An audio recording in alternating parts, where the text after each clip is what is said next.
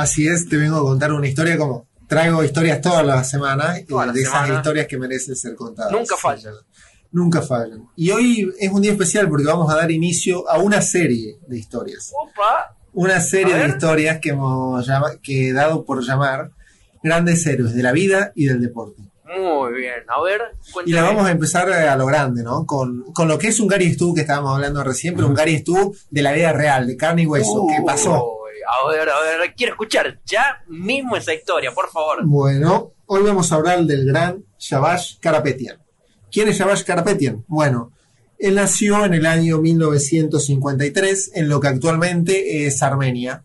En ese momento todo pertenecía a la Unión Soviética y él se considera como un héroe de la Unión Soviética, obviamente, ¿no? A lo largo de su vida destacó por ser un gran deportista. ¿En qué disciplina? Bueno, en natación con aletas, que es una variación de la, La natación natación, convencional. natación convencional. Así es.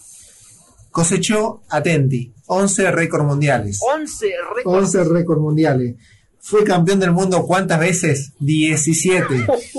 Uy, Ese tipo tenía ganas. Pará, pará que no termina. 13 veces campeón de Europa y 7 veces campeón de la Unión Soviética. Ah, bueno. Este tipo desquiciado. sí, es un, un picante con todas las letras, ¿no? Fuera Sin embargo, su más grande hazaña no sería dentro de una piscina. Ah, ¿no? ¿no? sería compitiendo, no. Se produciría un 16 de septiembre de 1976, cuando él se encontraba eh, practicando, nadando Sí. con su hermano en un lago, ¿no?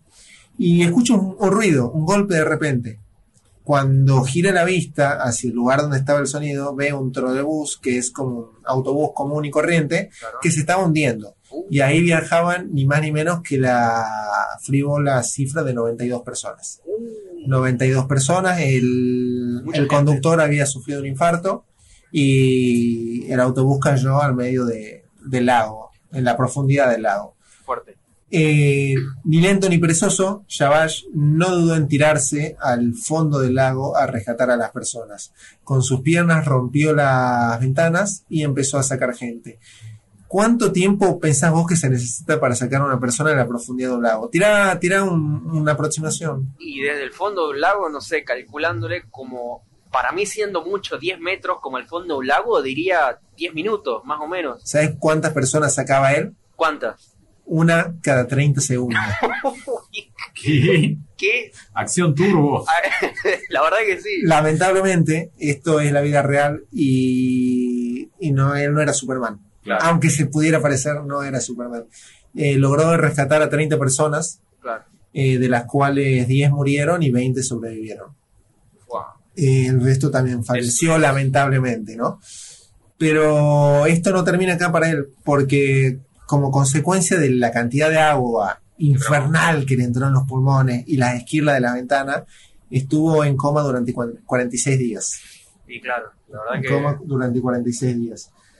Lamentablemente, esto repercutió en su carrera y él nunca más pudo volver a competir a nivel profesional. ¿Cuántos años tenía él en ese entonces? Y en ese, 76. en ese momento él nació en el año 53, fue en el, 23 años. Sí, era totalmente, era súper joven. O sea, con, salió campeón tantas veces siendo prácticamente un niño. Bueno, podríamos... Un podríamos- vale la deportista de comparación- élite. ¿Vale de la élite. comparación con Messi, por ejemplo? Mm, Mira, yo a nivel logros te diría que es más que Messi, pero porque es una disciplina distinta, ¿no? Claro, Obviamente, sí, sí. Messi tiene más trascendencia porque juega el deporte más popular de todo el mundo. Claro. 23 años y logró todo eso. Yo cumplo 23 años el próximo Y año. tipo nosotros, ¿Qué hice hermano. Bueno, pará, pará, pará, pará, que A ver. lamentablemente eh, forma parte de esos héroes anónimos de la historia. Claro. Por un momento, luego se conoció su historia. Dos años después se conoció su historia, porque el fiscal que tenía la causa y que tenía las fotos del momento, eh, las tenía guardadas y no, no lo dio a conocer al público. Fue dos años después, eh, cuando un periódico del lugar eh, empezó a, a escribir esta historia, a contarla y nada, se convirtió en un héroe, en un símbolo de la Unión Soviética. Y uno diría, bueno, este hombre ya cumplió con todo lo que se puede hacer en la vida. Claro. ¿Qué más quiere? Pero no, porque todavía a Yavash le quedaba Hizo una más. última hazaña, le quedaba un último truco. Uy, a ver. Él estaba caminando en el año 1985 por su ciudad cuando ve que un shopping, un centro comercial de ese momento, Sí. se empieza a incendiar. Y el tipo, otra vez, ni lento ni perezoso, se mandó a rescatar a la gente. Eh, bueno, no fue tan grande, no fue tan épico, si se quiere, como la primera vez, Claro. pero pero bueno, tuvo su, tuvo su, su pequeña hazaña. No, no resultó gravemente herido, sí tuvo algunas quemaduras. Tampoco sabemos con precisión a cuántas personas rescató, porque no, no detallan los registros de la época. Claro, y bueno, igual la el hecho de solamente tener el ímpetu de meterse y salvar De gente, arriesgar su vida no una, sino dos veces, veces. para salvar a, to- a completos desconocidos. habiendo estado 48 días en coma, es como. Es, es muchísimo, la verdad, la valentía de este hombre. Eh, completamente admirable. Sí, completamente admirable. Y bueno, uno pensará, se convirtió en un héroe popular, le hicieron estatuas y vive el resto de su vida rodeado en oro. No me diga que no. Lamentablemente no es así. Eh, se mudó a Moscú unos años después y fundó una, un- una empresa donde fabrica calzado. Y ahí vive hasta la actualidad. ¿Sigue Sí, vivo? vivo. Sigue vivo. Bueno, me alegro. Eh, Yavash Karapetian está en Moscú descansando y preparándose para sus próximas años. supongo. Supongo. Y ya debe tener 60 y algo de años. 60 Sí, sí, aproximadamente 66, 60 y algo. 67, más o menos. Sí. Bueno, esa es la historia de Yavash Karapetian, el héroe de esta semana. Impecable. Eh, Impecable. Como siempre. Como siempre.